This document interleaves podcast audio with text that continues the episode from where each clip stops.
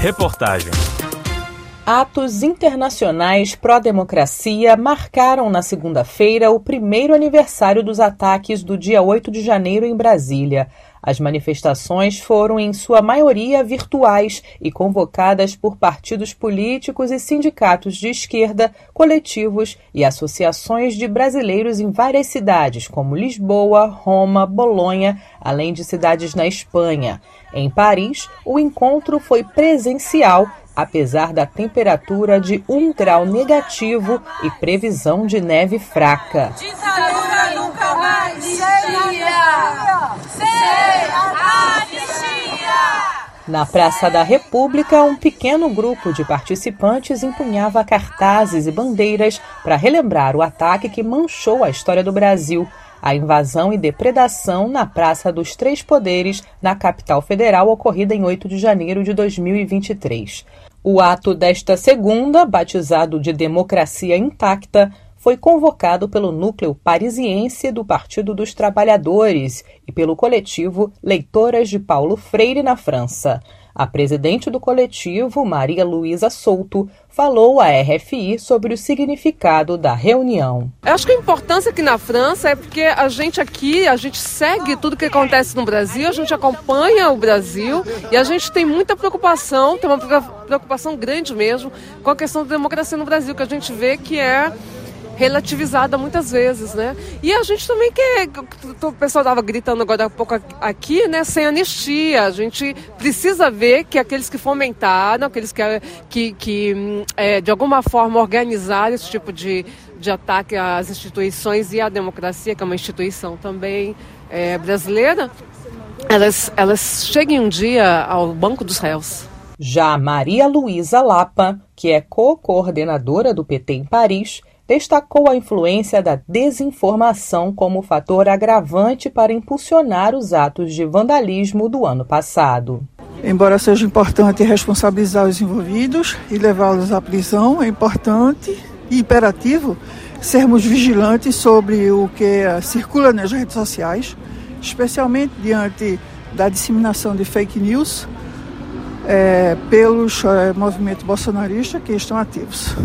A militante de esquerda Raíssa Ferrer é assistente social na França e fez questão de demonstrar seu engajamento político, mesmo com a onda de frio que chegou ao país.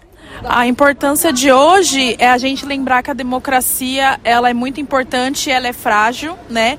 Então, tá aqui hoje mesmo no frio, o que, o que esquenta a gente é a memória, é o engajamento político e que a gente nunca se esqueça os atos, por exemplo, que foram feitos contra a democracia e para proteger a democracia. O presidente Luiz Inácio Lula da Silva, por sua vez, enalteceu a democracia nesta segunda-feira através do seu perfil oficial na Rede X. O líder brasileiro reforçou a importância de lembrar a tentativa de golpe realizada por terroristas que, segundo ele, foram guiados pelo ódio e pela desinformação. Lula também escreveu um artigo de opinião para o The Washington Post, onde comparou a invasão do 8 de janeiro de 2023 ao ataque do Capitólio por apoiadores de Donald Trump nos Estados Unidos após a eleição de Joe Biden para a presidência em 6 de janeiro de 2021. O presidente Lula participou no Congresso Nacional em Brasília, junto aos presidentes do Senado, Rodrigo Pacheco, e do Supremo Tribunal Federal, Luiz Roberto Barroso, além de governadores, ministros, parlamentares e representantes da sociedade civil e do Poder Judiciário. O presidente da Câmara dos Deputados, Arthur Lira, desmarcou horas antes sua participação. Várias capitais de estados brasileiros realizaram atos pró-democracia também nesta segunda-feira. No Rio de Janeiro, o movimento carioca foi organizado pelo presidente do PTRJ, Tiago Santana, que recordou o ano de eleições municipais no Brasil para justificar a importância deste tipo de manifestação popular. Esse ano é um ano importante para o Brasil no aspecto democrático, porque é um ano de eleição eleição municipal, onde a disputa ainda vai se manter forte, sobretudo porque é no território, é na ponta, é na cidade, é onde as pessoas vivem, onde as carências são maiores e é onde a gente sabe que também a extrema-direita vai fazer essa disputa conosco. Então, a nossa interpretação é que esse, ato ele abre, na verdade, uma jornada de lutas para o ano de 2024 que a gente vai travar até a eleição, pelo menos. A Polícia Federal deu continuidade no dia que marcou um ano dos atos golpistas à 23ª fase das investigações da Operação Lesa Pátria para identificar financiadores e fomentadores da tentativa de golpe de Estado. De acordo com um levantamento da Agência Brasil, só no STF, quase mil itens foram furtados, danificados ou destruídos. Os custos dos danos ultrapassam os 12 milhões de reais.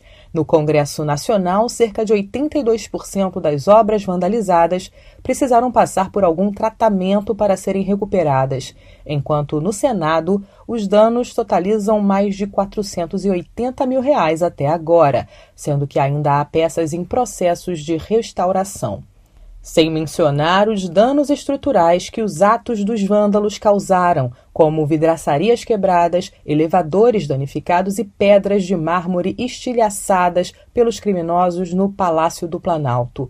Obras como a pintura As Mulatas, de Di Cavalcante, e uma escultura de Ana Maria Niemeyer estão na lista de patrimônios nacionais que precisam ser recuperados. De Paris, Luísa Ramos, para a RFI.